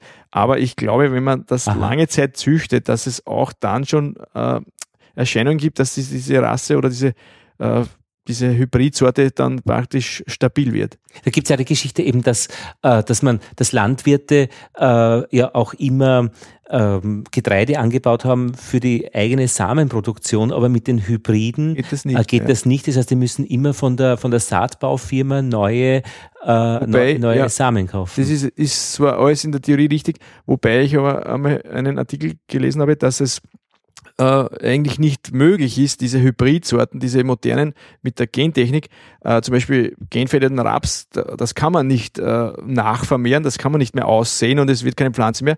Aber es gibt inzwischen schon äh, Hybridsorten oder diese genveränderten Sorten, die sich am Wegesrand, die sind einfach von dem, von dem, von dem Erntevorgang irgendwo übergeblieben, sind auch noch für sich aussaatfähig geworden. Mhm. Also das heißt, dass die Natur sucht immer wieder ein Schlupfloch, dass es doch irgendwo mhm. weitergeht. Mhm. Und auch die, die super guten, äh, ich will jetzt da keine Firma nennen, Unkrautvernichtungsmittel, mhm. wo man gesagt hat, dass das Saatgut, was ich dir verkaufe, das wird dann nur äh, überbleiben und das ganze Unkraut wird vernichtet mit meinem Spritzmittel dazu. Ah, ja, genau, diese passende ja, Kombination. Ja, genau. das will ich jetzt diese Namen eben ja. vermeiden. Aber inzwischen ist man draufgekommen, es gibt Turbo-Unkräuter, die das eben doch überleben. Also die Natur hieß an, anpassungsfähig ja, ja. und unheimlich erfinderisch und man kann dann doch niemals sagen, ich habe etwas Hundertprozentiges. Mhm. Ich habe etwas Hundertprozentiges, was sich nicht mehr nachvermehren lässt. Ich habe aber auch nichts Hundertprozentiges, was sich töten mhm. lässt. Und deswegen wird es immer eine Symbiose ergeben, auch wenn ich es künstlich erzeuge. Also und Sexualität ist nämlich auch, auch immer praktisch äh, der Ausweg, dass sich etwas ändert. Dass sich was ändert. Das hat die Natur erfunden, zum Beispiel sich um äh, äh den Parasiten einen Sprung äh, voraus zu sein, ja. angeblich. Ja, und das ist eben die Frage. Äh, Schlüssel-Schloss-Prinzip. Wer, ja, wer ist, wer ist schneller? Aber was bedeutet Hybrid für deine Arbeit, wenn du züchtest? Ähm, was bedeutet das für dich? Ich bin eigentlich auf dem Wege dazu, dass ich in der, einer gewissen Rasse bleibe. Also das heißt, Kanika, Stamm, Skena. Stamm, Skena möglichst so perfektioniere, dass ich auch mit der Varroa-Toleranz und mit den Vitalitätseigenschaften Eigenschaften nie in ein Eck komme, nie in eine Sackgasse, wo ich nur auf Honig schaue oder nur auf mhm. Und ist es Ziel, alle Werte hoch zu haben oder weißt du da praktisch schon, es geht nicht alles, es das, eher mehr so... Das wäre natürlich das Ziel, aber das... Okay, auch aber das, der Grumman Raumgleiter ist das, der ist hoch, schnell, ja, ja, fliegt ja. weit äh, und so weiter. Und braucht keinen Sprit, also genau. brauchen selber keinen Honig, fliegen Tag und Nacht und äh, ja. ja, aber das, das, wäre, das wäre das Ziel. Aber ich sage realistisch geblieben, äh, das Wesentliche, warum ich auch äh, mit der Natur eben zu leben gelernt habe, ist, man beobachtet sehr viel und man versucht, das Beste aus der Natur zu machen. Und ich glaube, dass wir nicht das Recht haben, die Natur so zu verändern, wie es uns einfach am lustigsten erscheint oder am besten gerade passt. Aber Hybrid, weil, der Name, ja. was, was bedeutet das für dich? Ein Hybrid für deine Arbeit? Für mich jetzt äh, kein Thema, weil ich eben in der Rasse züchte. Okay, das ein Hybrid ah, wäre, wenn ich jetzt einen mhm. Versuch starte und ja. sage, okay, ich opfere jetzt die Rassentreuheit und sage, ich möchte jetzt eine varroa-tolerante asiatische Biene einkreuzen. Mhm, okay, Könnte aber, funktionieren, aber aha. ich weiß nicht, ob es dann äh, spätere Folgeerscheinungen gibt, wenn ich dann an die Killerbienen in Südamerika denke, da hat man auch versucht, schnelle Kreuzungserfolge. Äh, man, man, muss einfach die heimische Biene noch schneller auf Honig mhm. äh, drillen und man hat dann gesehen, dass sich das nicht verträgt mit mhm. der Sanftmut. So, das heißt, wir sind jetzt äh, bei einer Rasse, bei einem Stamm ähm, und Du selektierst, hast du jetzt, hast am Anfang äh, mhm. von unserem Gespräch gesagt. Und du selektierst in die, zum Beispiel auf Sanftmut äh, an bestimmten Tagen äh, ohne Handschuhe, weil du, genau. du, du, spürst praktisch, ob sie sanftmütig sind oder nicht. Ja. Wie selektiert man? Was ist Sel äh, Selektion ist eigentlich vergleichende Beobachtung. Ich versuche auf möglichst neutraler Basis Uh, zum Beispiel beim Honig kann man das wägen. Da wege ich den Ertrag oder diesen Honigertrag, also die, die Waben und was halt alles von Honig kommt, ob es eine Wabe ist oder, oder ein Wildbau oder was, das versuche ich alles zu quantifizieren, neutral zu bleiben. Und bei anderen Eigenschaften wie Sanftmut, da kann man natürlich nicht ganz objektiv bleiben. Aber ich sage mal, jetzt, ich sage mal jetzt so, ja, ich sage mal jetzt so, ich habe eigentlich durch das lange Arbeiten mit Bienen schon so eine äh, Affinität zu Bienen, dass ich schon vor einer sage ich mal, Attacke merke, mhm. sie wollen mir was mitteilen. Und ich spüre dann, wenn mir jemand hilft, und ich habe ab und zu so Hobbyimker, die kommen vorbei und wollen das natürlich alles beobachten. Und da habe ich immer die Möglichkeit, die als Selektionsobjekt zu testen. Die Imker? Ja, weil die haben manches Mal, ja, es ist, es klingt, es klingt lustig, aber, aber das, das ist aber auch für die eine sehr wichtige Schulung. Äh, die haben manchmal, manches Mal eine Bewegung, die absolut bienenfeindlich ist und mhm. wissen das natürlich nicht. Das sind Reflexe. Wenn mich eine Biene irgendwo in die Nähe mhm. zu mir kommt und mir ein gewisses Geräusch aussendet, mhm. dann bleibe ich wie versteinert stehen. Das kann nur zwei Sekunden auch dauern, man merkt das gar nicht. Ich bleibe wie versteinert stehen. Sie ist irritiert, weil ich nichts mehr bewege und verschwindet eigentlich wieder.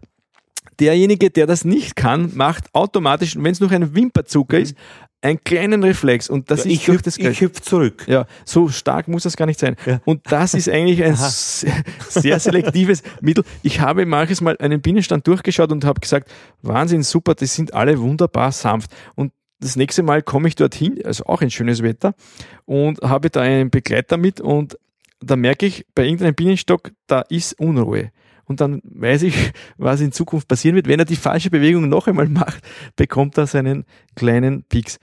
Und dann habe ich, dann habe ich dieses Selektionskriterium, ich brauche das äh, nicht alles selber ausprobieren, weil es gibt dann eben auch andere, also äh, Kriterien, also wie gesagt, Besucher oder, oder von draußen Tiere oder irgendwas. Aber es ist interessant, auch die Katze, wenn sie vorbeiläuft, manches Volk reagiert so, manches so. Und das ist so quasi indirekt auch eine Sanftmut-Tabelle. Wenn es auf fremde Leute, die nichts mit den Bienen zu tun haben, äh, ganz sanft ist, dann bin ich ganz oben auf der Skala. Und da gibt es schon, schon noch äh, Differenzen. Und dann nimmst du die Königin aus diesem Volk und vermehrst sie. Wenn ich sehe, dass das auch andere super Eigenschaften hat, also auch Vitalität und Honig und so weiter, dann, sie muss einfach überdurchschnittlich sein. Und bei der Sanftmut ist ist es auch klar, dass sie natürlich überdurchschnittlich sein muss. Und dann wird diese in die engere Wahl genommen, wird dann noch einmal, also einen Winter lang getestet. Also zuerst einmal ein Jahr in der Saison, wie die Honigleistung ist natürlich, und möglichst mit vielen vergleichbaren Bienenständen oder Bienenvölkern in der Nähe. Und wenn sie da überdurchschnittlich ist, wird sie im Winter noch einmal getestet, wie sie noch einmal über den Winter kommt und auswintert, vor allem wie sauber, wie hygienisch und so weiter, wie sie Putzverhalten hat. Und dann wird sie noch einmal mit äh, gewissen, äh, man sagt da gekört, also da wird die Flügelindex und die, die Haar, Haarlänge und so weiter, wird genau geschaut, welche Rassenzugehörigkeit, welche äh, Toleranzen da sich äh, abzeichnen auf gewissen Parametern, der Flügelindex. Und das heißt, du gehst mit der Lupe hin. Ja, das wird eigentlich ganz genau über einen Scanner eingescannt und dann über äh, das Verhältnis von zwei verschiedenen Flügel, äh, wie sagt man da, Flügeladerlein, wird das genau gemessen und da kann man dann sagen, ist eher eine dunkle Biene oder eine, eine Italienerbiene oder eine kaukasische oder eben eine Karniker. Und dieser Karniker-Index, der muss auch noch passen, also damit ich dann von einer Reinzuchtkönigin im Sinne der Rasse sprechen kann. Also es sind schon mehrere äußere und auch innere genetische Merkmale. Ich muss jetzt noch gerade äh, meine Reservierung von unserem Mietauto ein bisschen verlängern. Äh, Aha, fort schon davon. Nein, das ist schon wieder so schnell vorbei. Äh, ich finde das schon sehr interessant. Also, mhm. wie viele Leute verstehen, wovon du sprichst? Also so wirklich. Ja, wie soll ich sagen, ich habe das eigentlich deswegen als Beruf gewählt, weil es mich das sehr interessiert weil die Zuchtauslese das Ganze mit sehr viel Feingefühl bei der Beobachtung ja, eben. Und es gibt Leute, wenn ich da hinkomme und von unseren Vereinskollegen und so Leute, die halt so quasi ein Problem haben. Und es ist für mich auch interessant. Ich, ich schaue mir das manchmal an, äh, wenn ich mir denke, da kannst du auch was lernen. Wenn so irgendwas ganz besonders äh, Dummes oder ganz Glückliches passiert, das gibt es nicht, was Dummes. Das ist einfach interessant. Da fahre ich hin und horche mir das an und dann mhm. habe ich oft was mhm. Interessantes entdeckt. Oder manche Leute, die haben noch nie eine Varroa gesehen, zum Beispiel, weil sie einfach äh, die schlechten Augengläser mit haben oder der Schleier zu dicht ist. Oder manche sehen nie, ob, das König, ob die Binnenkönigin, ob die Eier legt, zum Beispiel. Nicht? Die sehen dann nur das Produkt, das verdeckelte Brot ist. Also wie gesagt, diese Beobachtungsgabe, ich muss einmal äh, gute Sinne haben und ein ganz ein gutes motorischen Feingefühl, dass ich nichts verletze unnötig, also bei Königinnen, die man dann manipuliert, dass man da nichts kaputt macht.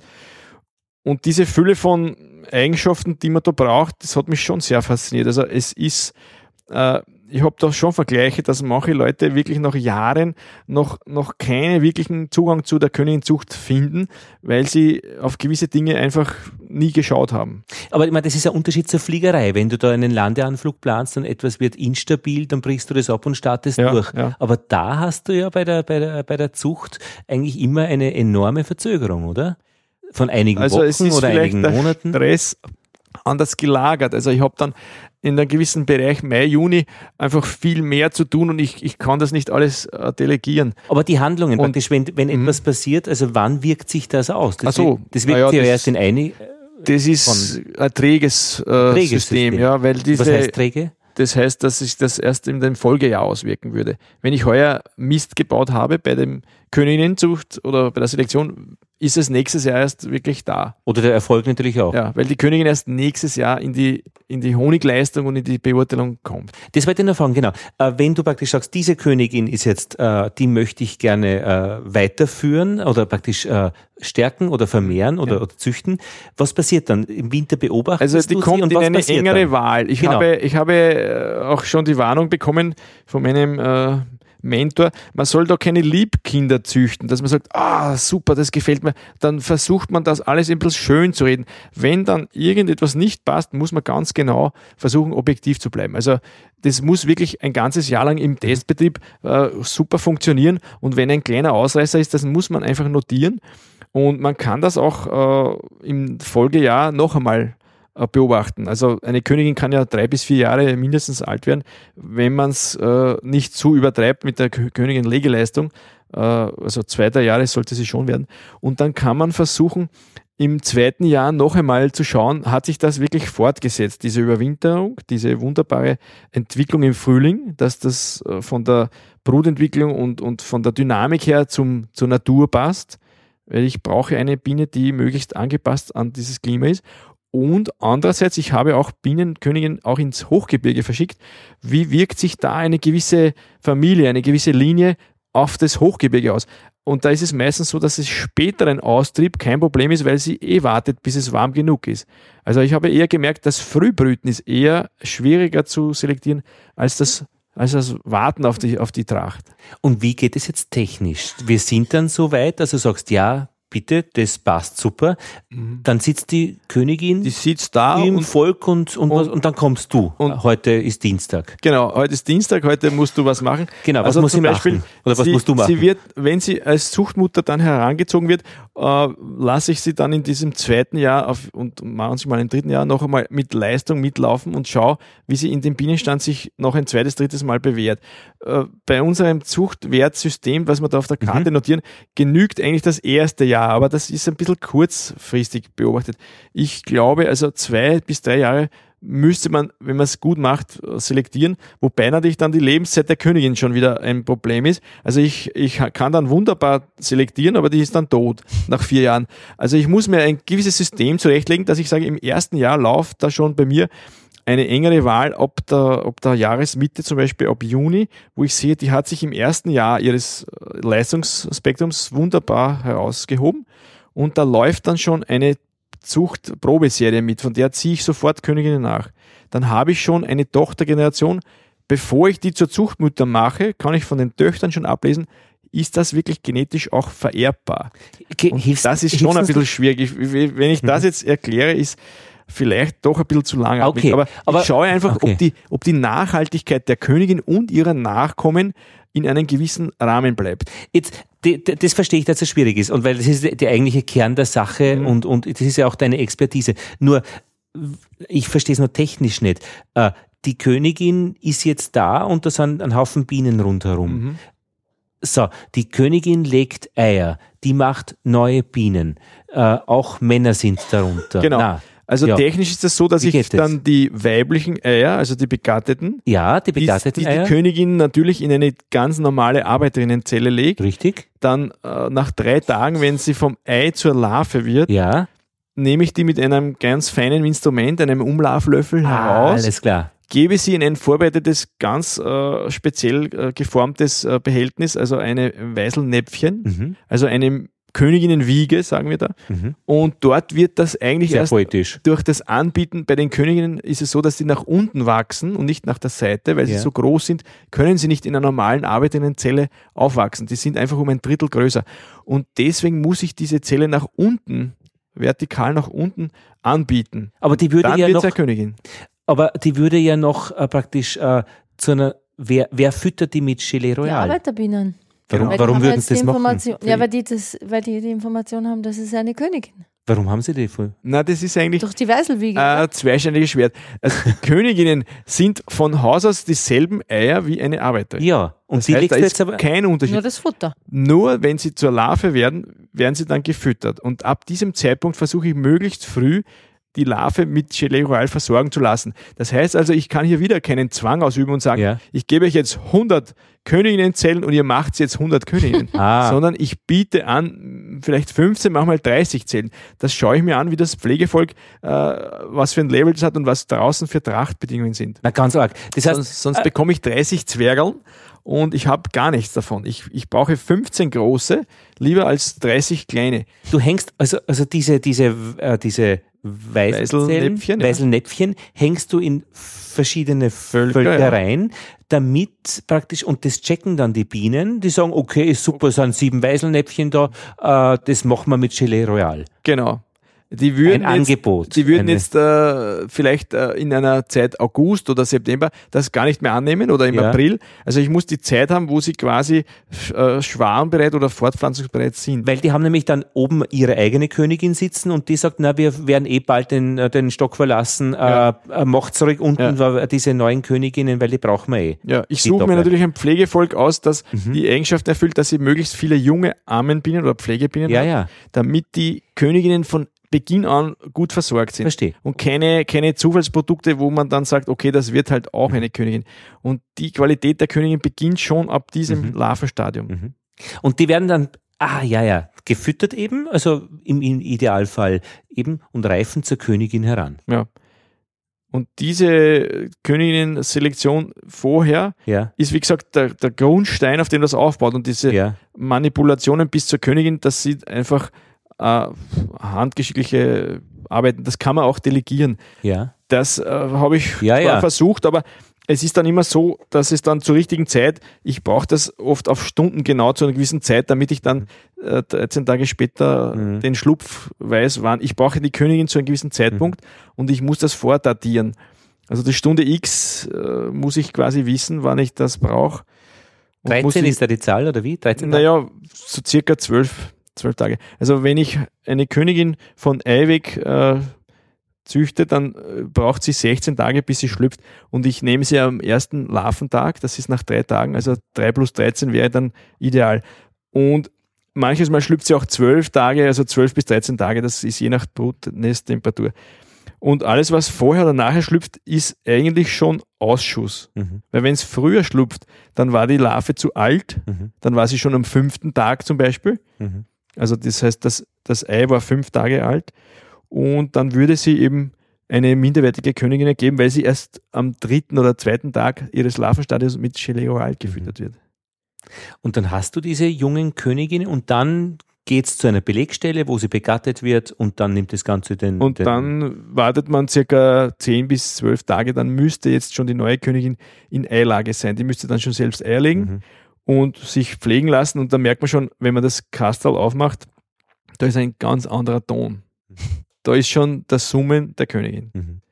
Diese Schwingungen, diese also hörbaren Schwingungen, da passt alles. Ja, ich möchte nicht mehr wissen, Ingrid, äh, wo, wie weit der Nächste entfernt ist, der alles versteht, was der Hand sagt.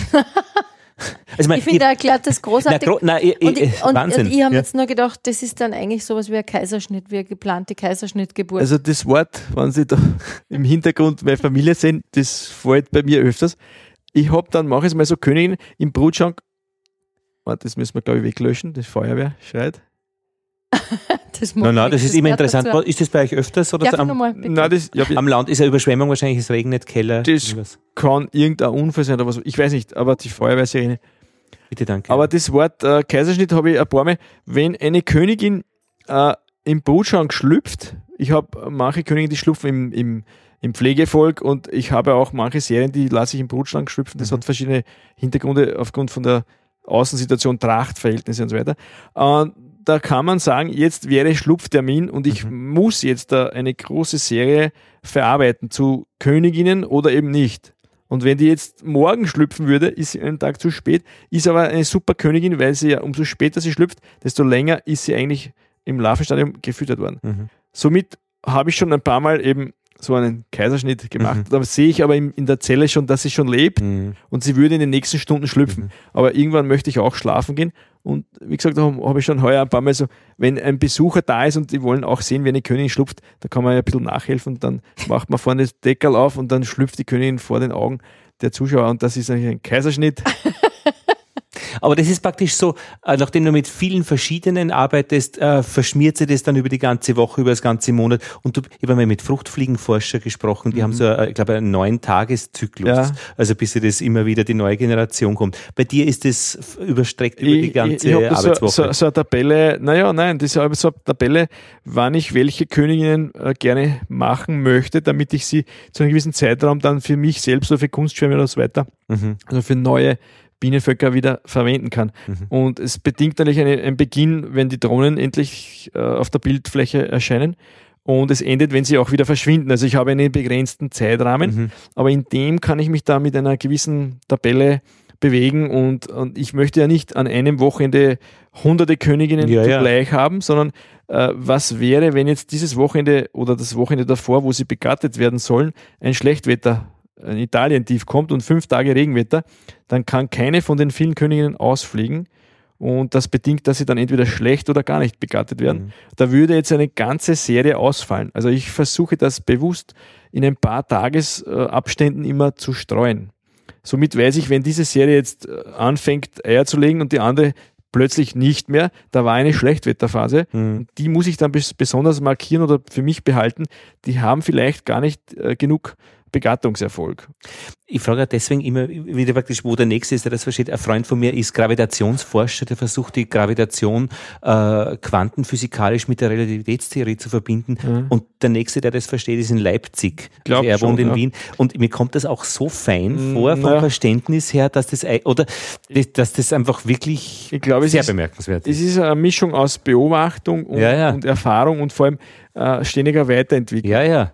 Aber weiterentwickeln praktisch, äh, redest du da mit dir selbst? Mit wem? Nein, nein, wir haben da Züchtertagungen, wo man sich natürlich auf mhm. höherem äh, Niveau äh, von Vorträgen und so weiter ja. informiert. Also mhm. das heißt, das sind Forscher, die uns da berichten und ja. also die wirklich über diesen normalen praktischen Dingen stehen und ja, ganze, diese ganze Zucht auch wissenschaftlich begleiten. Mhm. Wir haben da Zuchtverbände, wir haben da eine ganze Menge an wissenschaftlichen äh, Organisationen, die da versuchen, das auch zu lenken. Mhm. Die Biene ist ja in den letzten Jahren wirklich in den Vordergrund gerückt und mhm. da wurde auch, glaube ich, sagen zu dürfen, auch äh, in der Forschung was investiert. Äh, man merkt ja in Amerika, wie das Colony Collapse Disease war. Auf einmal hat man von dem gesprochen. Das, das Völker, Völker ja, das CCD-Syndrom, also das völlige Verschwinden Völker. Da hat man hunderte, tausende Dollar mobilisiert, um zu erforschen, was da dahinter steckt. Also man dreht da vielleicht an einem Schräubchen alleine, aber man kann ohne den wissenschaftlichen Zusammenhang dann auch nicht ja, wirklich eben. was reißen. Also man muss diese wissenschaftlichen Erkenntnisse äh, zu Nutzen machen, mit den eigenen Beobachtungen äh, vielleicht vernetzen und auch mit den anderen Züchtern engen Kontakt halten. Und immer wenn man, also für mich das Positive an meiner Lebenseinstellung finde ich, äh, wenn ich irgendwo Kritik höre über irgendwas, dann höre ich ganz genau hin, weil das ist das, was mir weiterhilft. Mhm derjenige, der sich bedankt und alles ist okay und leibend, okay, das weiß ich, das ist manches Mal eher sporadisch gesagt, aber derjenige, der sich wegwendet und irgendwo ein Problem andeutet, da bin ich sehr interessiert dran und, und ich glaube, aus dem Grund habe ich mich auch sehr schnell weiterentwickelt, weil ich äh, diese Kritik, das braucht man zum Wachsen. Und die Züchterkollegen, die nächsten, äh, ist es durch Kontinente getrennt? Das heißt, mit Amerikanern nein, nein, nein. kommst du nie in Verbindung also, oder haben die die gleichen Fragen? Ich, ich glaube, oder? wir haben durch, durch die Kurse an der Imkerschule und durch den Kontakt äh, mit, mit den Züchtern in den Zuchtverband eigentlich einen regen Gedankenaustausch. Und wie gesagt, wir haben dann, wenn wir ein Problem irgendwo gehört haben, das spricht sich in so einer kleinen mhm. Landschaft dann schon herum. Und Aber wenn du zum Beispiel noch, was weiß ich, nach Australien fährst oder nach, nach, äh, nach Russland, äh, Gibt es da wieder Menschen, die, mit ja, denen da, man sich da unterhalten kann? Da suche ich schon immer ein bisschen Imker im Land. Und die gibt es überall weltweit? Ja, sicher gibt es. Also ich habe, wenn ich da die Bekannten oder Verwandten in der Schweiz besuche, bin ich bei einem Imker. Mhm. Oder wenn ich in, in, Schweden irgendwo war oder was, oder wenn ich, ich habe ja auch viele ausländische äh, Kontakte inzwischen auch, durch Zufall auch. Also da sprechen wir schon über Bienen und was sich dort abspielt. Vor allem äh, in Bezug auf Krankheiten und was ich, äh, also eher Dinge, die nicht direkt mit der Zucht zusammenhängen, aber was ich vielleicht vermeiden kann, wenn ich das rechtlich mhm. höre, oder ich habe auch ausländische Bienenzeitschriften äh, mhm. zu Hause und äh, kann man ein bisschen so ein, ein Stimmungsparameter von mhm. anderen Ländern auch mhm. hereinbekommen. Wenn in, in Bayern 30.000 Bienenvölker plötzlich äh, sterben, äh, das muss man in der bayerischen Zeitschrift lesen. Das ist immer sehr viel interessanter als zu Hause. Mhm. Oder im Internet gibt es natürlich heuer, heutzutage viel mehr Recherchen und äh, aber auch muss ich leider warnen, viele, viele Neueinsteiger, auch viele verbogene äh, Zahlen und Daten. Also wir haben jetzt in der letzten Zeit sehr viele Behandlungsfehler auf, aufgedeckt, wo offensichtlich falsche Zahlen weitergegeben werden, wie viel Prozent von was für ein Stoff da wie wirkt. Also bitte aufpassen, beim Internet gibt es Leute, die das vielleicht in einem Rechtschreibfehler oder was oder Tippfehler verpacken und, und der Rest der Welt glaubt das und, und hat dann Pech mit diesen falschen oder halt wohlgemeinten, aber, aber, aber vertauschten Zahlen. Was, was mir nur interessiert hat zum Abschluss, das ist die Geschichte, ich kenne so Aquarianer. Mhm. Die sind zufällig sehr, würde ich mal eher sagen, in der rassistischen Ecke zu Hause. Bei den Bienen habe ich das noch nicht festgestellt, obwohl man ja da auch über die reinen Züchtungen und ja. die reine und so weiter redet. Also wo, mich überrascht das auf der anderen Seite wieder nicht, weil man ja sagt, der Bienen, ja, also wir wissen, sehr viel, dass das Ganze nur gemeinschaftlich funktioniert, mit mhm. Jobwechsel innerhalb des Bienenstocks und so weiter. Aber gibt's das auch? Also würdest du sagen, da gibt's auch so die Rassisten unter den Imkern? Unter den Imkern. Ich glaube, es hat eine Zeit lang schon äh, gewisse Anfeindungen gegeben, wo man äh, gewisse Bienenrassen eben äh, ausgrenzen wollte. Aber in der Praxis hat sich das alles auch rechtlich nicht äh, halten lassen.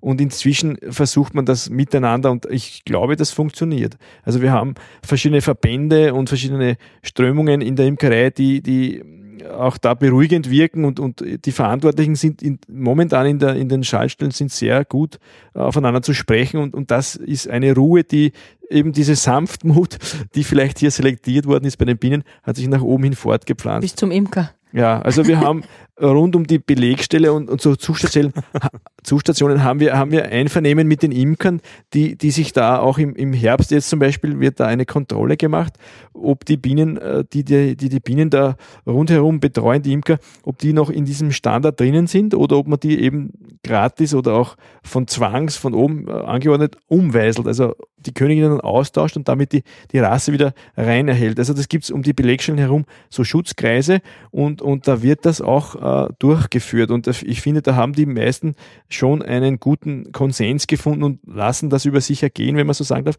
profitieren aber auch von den Zuchteigenschaften dadurch. Und der Fall des eisernen Vorhangs? Ja, das äh, merken wir sehr stark, weil wir haben ja nur von Ort weg 20 Kilometer bis zur Grenze und die haben ja schon seit eh und je sehr viel mit Kaniker zu tun. Und soweit mir jetzt äh, bekannt ist, ist dort die Zucht eigentlich ein bisschen stecken geblieben, weil man ja eh Kaniker hat. Man hat, äh, glaube ich, zu wenig auf Belegstellen und so weiter Wert gelegt oder auf konsequente Zucht. Und wir haben schon eine, eine gewisse steigende Zahl von Kundschaften aus der Slowakei, äh, die das schätzen, dass hier die Zucht auf einem gewissen hohen Niveau betrieben wird. Also da ist der eiserne Vorhang, also der ist eh schon lange weg, aber da ist er jetzt auch gefallen. Ja, weil da fällt mir jetzt nämlich ein, das eine Gespräch, das du geführt hast, wo der Großvater nach Polen äh, Schwärme verkauft hat. Weil dort sind sie noch so sticklustig. was, was, ich ja, ne, was, was ich aber dann in dem Zusammenhang sehr interessant finde, weil ich habe auch gehört, dass wir viele Pflanzen gekriegt haben aus dem, aus, also aus den ja, Ländern hinter, ja. hinter dem eisernen Vorhang, weil die eben nicht so manipuliert worden sind. Also die haben noch die Originale, hat, ne? Ja, die haben noch die Originale, die Tomaten in unterschiedlichen Farben und so weiter. Ja, die Frage ist, wie lange noch. Also wie gesagt, das. Aber die Biene gibt es ja schon sehr viele Millionen Jahre. Mhm. Und, und, und. Und da ist die Zucht erst eher spät ja, ja. Äh, so hoch entwickelt worden, ja, muss man auch sagen. Also es gibt da wahrscheinlich nicht so viel, äh, wie soll ich sagen, Überzüchtung wie bei vielleicht Pflanzen. Und mhm. momentan schaut es so aus, als, als ob sich eben diese verschiedenen Rassen sehr gut nebeneinander halten lassen. Also Ligustica und die dunkle Biene und so weiter. Hans, du sagst immer, äh, es kommt so, es fällt einem zu. Aber im, wir müssen dich schon fragen, oder ich muss dich fragen, äh, wie wird es weitergehen? Was, wo möchtest du hin? Also momentan, ich sage mal, bin ich jetzt noch im Aufbau von der Imkerei bei mir. Ich habe da noch ein paar Sachen von der Infrastruktur zu erledigen. Aber im Prinzip das Wesentliche sind die Bienen und das, die Behausung der Bienen und die Standorte. Und da bin ich jetzt schon eigentlich dort, wo ich vor zwei Jahren, wo ich jetzt begonnen habe, das professionell zu machen, wo ich hin wollte. Da bin ich eigentlich schon auf dem Level. Und wenn wir zu Hause irgendwo eine Diskussion haben, was machen wir jetzt zuerst, äh, ist mein Spruch immer zuerst das Lebende und dann das danach. Also wenn es irgendwie geht, äh, wenn die Bienen heute zu betreuen sind, dann muss man die Priorität auf die Bienen legen, weil ich kann dann noch so schöne Kästen bauen, wenn die Bienen dann tot sind, brauche ich sie nicht mehr. Und deswegen ist vielleicht bei mir die Improvisation auch momentan auf einem gewissen Höchstlevel, weil man im Sommer viel Material braucht. Und wir haben heuer schon viel mehr als letztes Jahr, aber wir haben da eben noch immer ein bisschen Improvisation. Und das ist auch wichtig, dass man eben nicht rostet, weil Flexibilität ist gerade bei der Bienenzucht, finde ich, eines der wichtigsten Eigenschaften, das man braucht. Das, das ist so schnelllebig, äh, dieses Bienenvolk, dass man sich sehr schnell anpassen muss. Und ich, frag, ich muss immer wieder fragen, kommt es dir sehr stabil vor eigentlich, dieses System Bienen und Bienen? Oder ist es sehr volatil, dass da irgendwie ein kleiner Windstoß äh, ganze Geschichten gefährden kann oder umbringen naja, kann? Oder? Meine Überlegung war vor zwei Jahren, äh, Bienenzucht oder Bienensterben oder eben Airliner und Airliner sterben. Und also als, als Linienpilot habe ich damals schon eher damit gerechnet, dass beides 50-50 äh, Joker sind, weil die, die Gefahr, dass äh, äh, von dem Bienensterben her irgendwas auf Österreich überschwappt, war schon gegeben. Jetzt muss ich sagen, hat sich das ein bisschen entspannt. Und auch bei den Airlines hoffentlich hat sich das entspannt. Aber ich glaube, dass es äh, an uns allen liegt, also auch die sagen wir, Gartenbesitzer und, und Landwirte und Forstwirte, dass man das zusammenführt, äh, diese Bestimmungen. Und ich glaube, dass die meisten schon inzwischen begriffen haben, dass sie sehr wohl viel von den Bienen profitieren. Von den Forstwirten habe ich ganz überraschend ein super Echo. Also die sind ganz begeistert, wenn sie endlich wieder Bienen in der Nähe haben. Da war einmal ein Imker und der hat dann aufgehört und jetzt, die freuen sich schon. Auch die äh, Hobbygärtner, die da irgendwelche Bäume und Obstbäume und so weiter haben, die merken schon, wenn da was fliegt und summt, da ist eben ein guter Bestäubungserfolg gegeben. Und äh, man sagt ja, dass 90 Prozent der Leistung der Bienen ist eigentlich Bestäubung für andere. 10 Prozent ist Honig für den Imker. Also von dem her ist die Rechnung eigentlich schon sehr äh, für die, für die Natur und für die, für die ganze Umwelt. Ja, sehr schön. Ich finde das super. Vielleicht ist das ein passendes Schlusswort. Mir ist meine Kollegin eingefallen, die, äh, wir haben im, im Büro einen Innenhof mit Blüten und so, das bepflanzt sie alles. Und sie hat zu mir gesagt, du, du mit deinen Bienen, weißt du, was ich nächstes Jahr mache? Ich mach, ich, ich hole mir Schmetterlinge und die mhm, setze ich mhm. draußen aus. Also es geht weiter. Ja, ja. Ich habe auch ein paar Jahre aktiv Hummel äh, Nistkästen gehabt, also nicht gezüchtet. Und das war in der Phase, wo man von den Bienensterben rundherum sehr viel gelesen hat und wo ich mir gedacht habe, wenn meine Obstbäume dann wirklich nichts mehr haben, äh, keine Bienen, dann möchte ich Reserven haben. Und mit Hummeln ist es auch sehr interessant arbeiten. Aber das kann man schwer steuern. Die sind nicht so domestizierbar. Bei uns sind wie die Katzen. Ja, die machen, was sie wollen. Bei uns wohnen wie die Hunde. Entschuldigung. Und bei uns wohnen ein paar Steinhummeln unter der Steinplatte. Ja, ja. ja das ist immer schön zu sehen. Ja. Vielen gut. Dank. Dankeschön. Bitte, ja. Hans Fuchs, Johann Fuchs, Mr. Bean. Königinnenzüchter. Und wir schauen uns jetzt, wir schauen noch kurz raus zu dir. Bienenhaus. Äh, zum Bienenhaus, äh, um ein Foto zu machen, als Titelfoto für dieses vierte mhm. äh, Bienengespräch. Und mit einem Kunstgriff schauen wir jetzt äh, hier im Podcast äh, noch zu ein, zwei Ständen draußen in der Landschaft.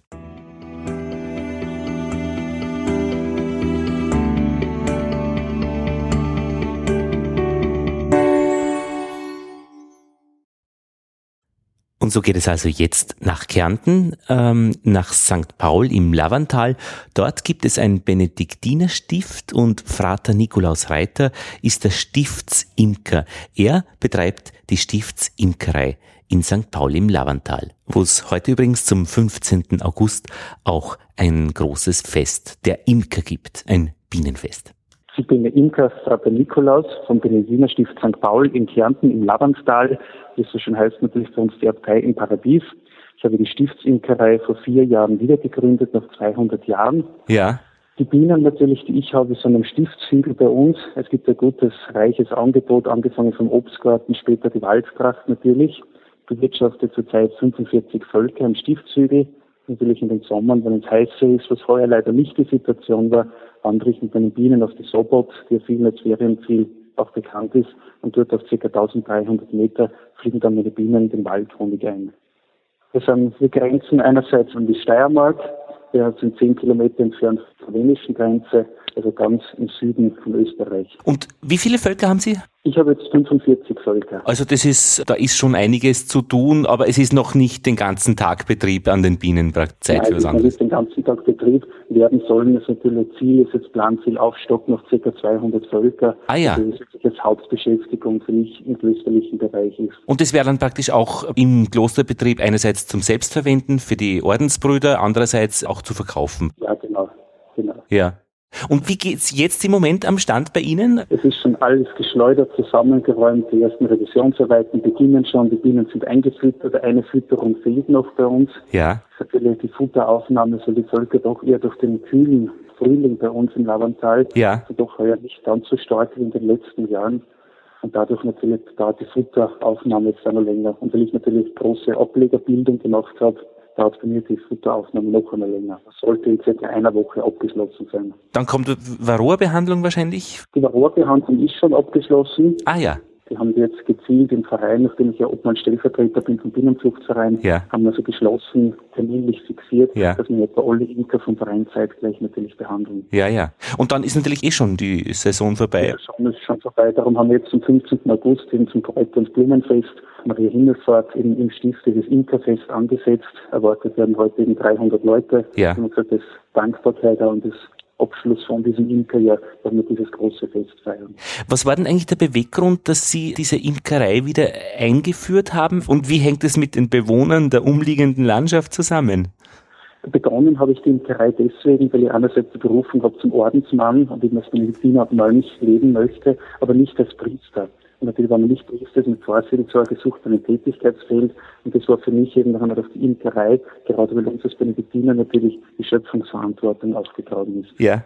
Und da jetzt Präventionsmaßnahme auch gegen das Bienensterben, bin in der Umstrukturierung in Richtung Biobetrieb. Ah ja. Und da habe ich gesagt, da möchte ich eben so eine Vorreiterrolle und einfach, es eine schöne Tätigkeit ist, man ist viel draußen unterwegs, man kann in der Werkstatt arbeiten, ich baue meine Bienenbeuten selbst in der Werkstatt. Ja. Das ist einfach wirklich Schön. mit eigenen Händen zu tun und arbeiten, trotzdem mit der Natur verbunden zu sein. Ja. Dann lasse ich Sie wieder weiter aufbauen für das heutige Bienenfest und wünsche Ihnen alles Gute und bedanke mich sehr für das Gespräch mit Ihnen. Herzlichen Dank, auch sehr Interesse. Danke vielmals.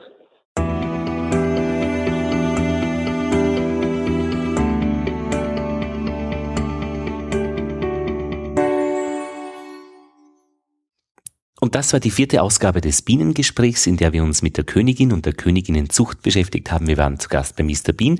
Und jetzt zum Schluss haben wir auch noch einen Blick zu Bruder, ja, zu Bruder Nikolaus.